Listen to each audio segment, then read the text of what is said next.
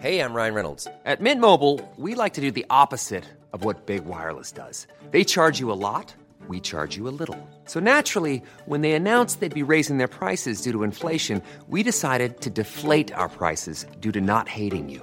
That's right. We're cutting the price of Mint Unlimited from $30 a month to just $15 a month. Give it a try at mintmobile.com slash switch. $45 upfront for three months plus taxes and fees. Promo rate for new customers for limited time. Unlimited more than 40 gigabytes per month. Slows. Full terms at mintmobile.com.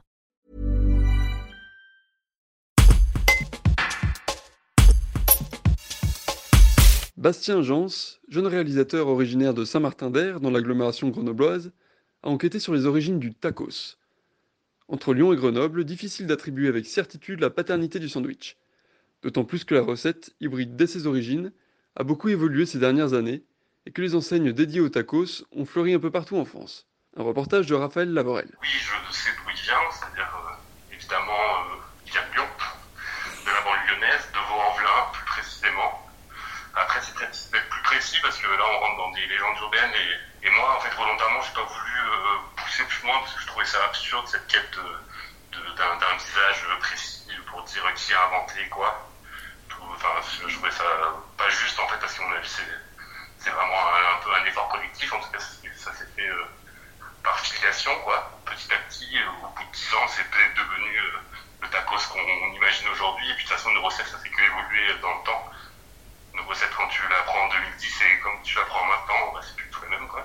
Ouais, voilà. Donc en fait, il n'y a pas vraiment de sens à dire euh, un jour quelqu'un a inventé la recette et l'a gravée sur euh, du marbre. En tout cas, moi, c'était le sens de la fin du documentaire. Donc oui, voilà. Pour moi, ça vient, c'est sûr, ça vient de la banlieue lyonnaise. Plus précisément, ça vient de, de Vaux-en-Velin. Plus précisément, ça vient du quartier Grapinière. Mais encore là, il y a une forme de doute parce que peut-être qu'ils ils ont été influencés par euh, d'autres personnes dans la banlieue lyonnaise.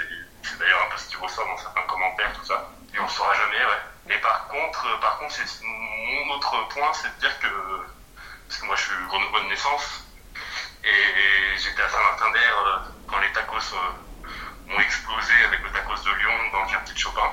Et pour moi, le, vrai, le vrai boom du tacos, en tout cas ceux qui ont, qui ont donné une ampleur un peu démesurée et qui s'arrêtent pas encore aujourd'hui, même euh, 15 ans après, c'est toujours, bah, on m'appelle toujours pour faire euh, des articles sur le tacos, c'est c'est quand même un peu improbable, quoi. Et ben, je pense que ce, ce- le, le point de de, de la déferlante tacos, c'est vraiment euh, Grenoble. Ce qui est sûr, c'est que tous les gens qui ont monté des franchises, des empires du tacos, comme on pourrait les appeler, quoi, au tacos et compagnie, c'est que des gens qui allaient, qui étaient des martinets rois et qui allaient manger, euh, enfin des martinets rois ou autres d'ailleurs, qui allaient manger au tacos de Lyon, euh, dans le quartier Chopin de Saint-Martin-d'Air.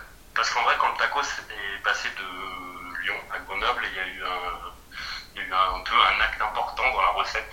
C'est que les, au début, euh, le, le, le restaurateur du tacos de Lyon, qui s'appelle Salah, euh, m'a raconté que quand ils ont ouvert leur restaurant à Saint-Martin-d'Air, ils faisaient le tacos façon comme ils l'avaient vu à Lyon, en reprenant la recette d'un restaurant de Vaux-en-Velin et en mettant de la sauce shakshuka dedans. Donc euh, c'est une, une sorte de poivronnade quoi.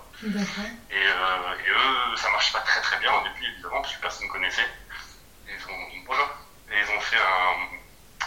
En ça, ils ont simplifié la recette et ils ont, et, et- et ils en ont fait bah, voilà, le- la combinaison qui est la combinaison qui a été après popularisée par Otacos, etc.